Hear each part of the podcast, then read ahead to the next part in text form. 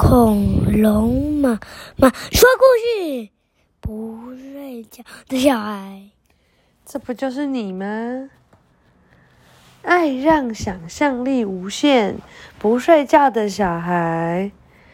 文：安东尼欧，图：艾方索，译：汤氏，著。格林图书名家精选。看一下哦，多久以前的事情？哒哒哒哒哒哒哒哒哒。二零零四年哦，那这应该不是那个，哪个？不是那个妈妈小时候的书。饿吗？嗯，饿吗？因为这比较久以后的啊。嗯。好，来喽。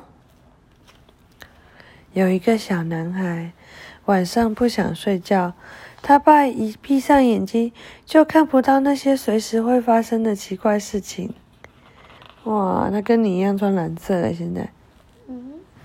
嗯，像是鱼缸里的鱼飞了出来，乳酪把老鼠吞到肚子里，阿司匹林开始头痛。或是贴在床上的火山海报流出了红火红的岩浆。诶，这件事 Keeper 有发生了。男孩张开嘴，打了个大哈欠。他专心的听爸爸讲故事，眼皮像触了电报，也触了电般，不愿意合上。哈欠一开始小小的，而且没有声音，但随着夜越来越深。哈欠也变得越来越大，每一个哈欠后面都跟着一声叹息。男孩的嘴巴张得很大，大到所有东西穿过他的哈欠。一列有两百四十节的火车，一朵有一千公升水量的白云。哇，他的嘴巴可以张那么大，这样，哇。还有阿根廷足球明星马拉杜纳踢出的球，三串玫瑰色葡萄，以及两个跳探戈的舞者，都穿过男孩的喉咙，然后躺在他的肚子里。哇！男孩的妈妈哭了起来。这孩子患了失眠症，他的身体里有一只布谷鸟，隔一阵子就把他叫醒，还有一只糊涂的公公鸡。以为每次呼吸都是天亮，他那对猫头鹰的大眼睛是黑夜皇宫的产品。天哪，他得了失眠症呢！男孩一面听一面打哈欠，他每打一个哈欠，就把每个在房间里游走的东西吞进去。一位跟在青蛙后面的公主，一条跳街舞的蛇。两把他走了音的小提琴，还有一只在他喉咙里努力吠叫的狗。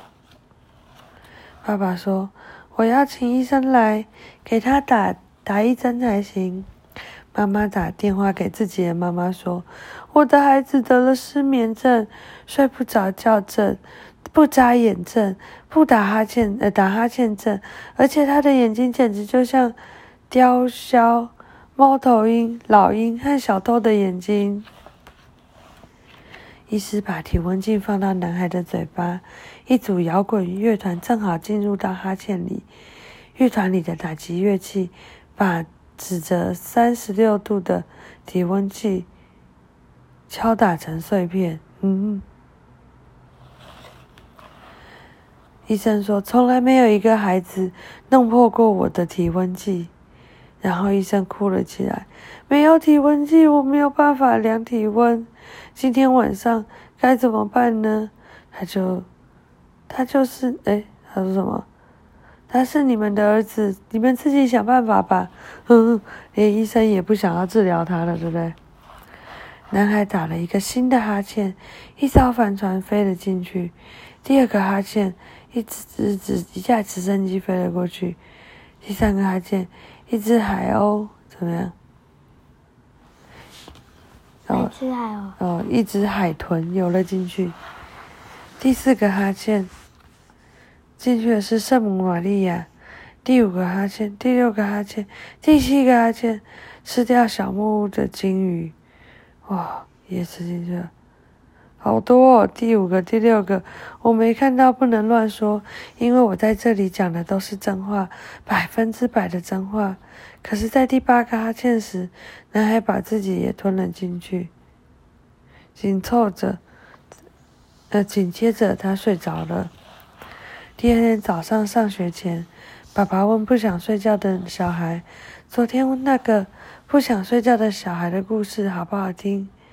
不想睡觉的小孩说：“不好听，我喜欢听有想象力的公呃的故事。”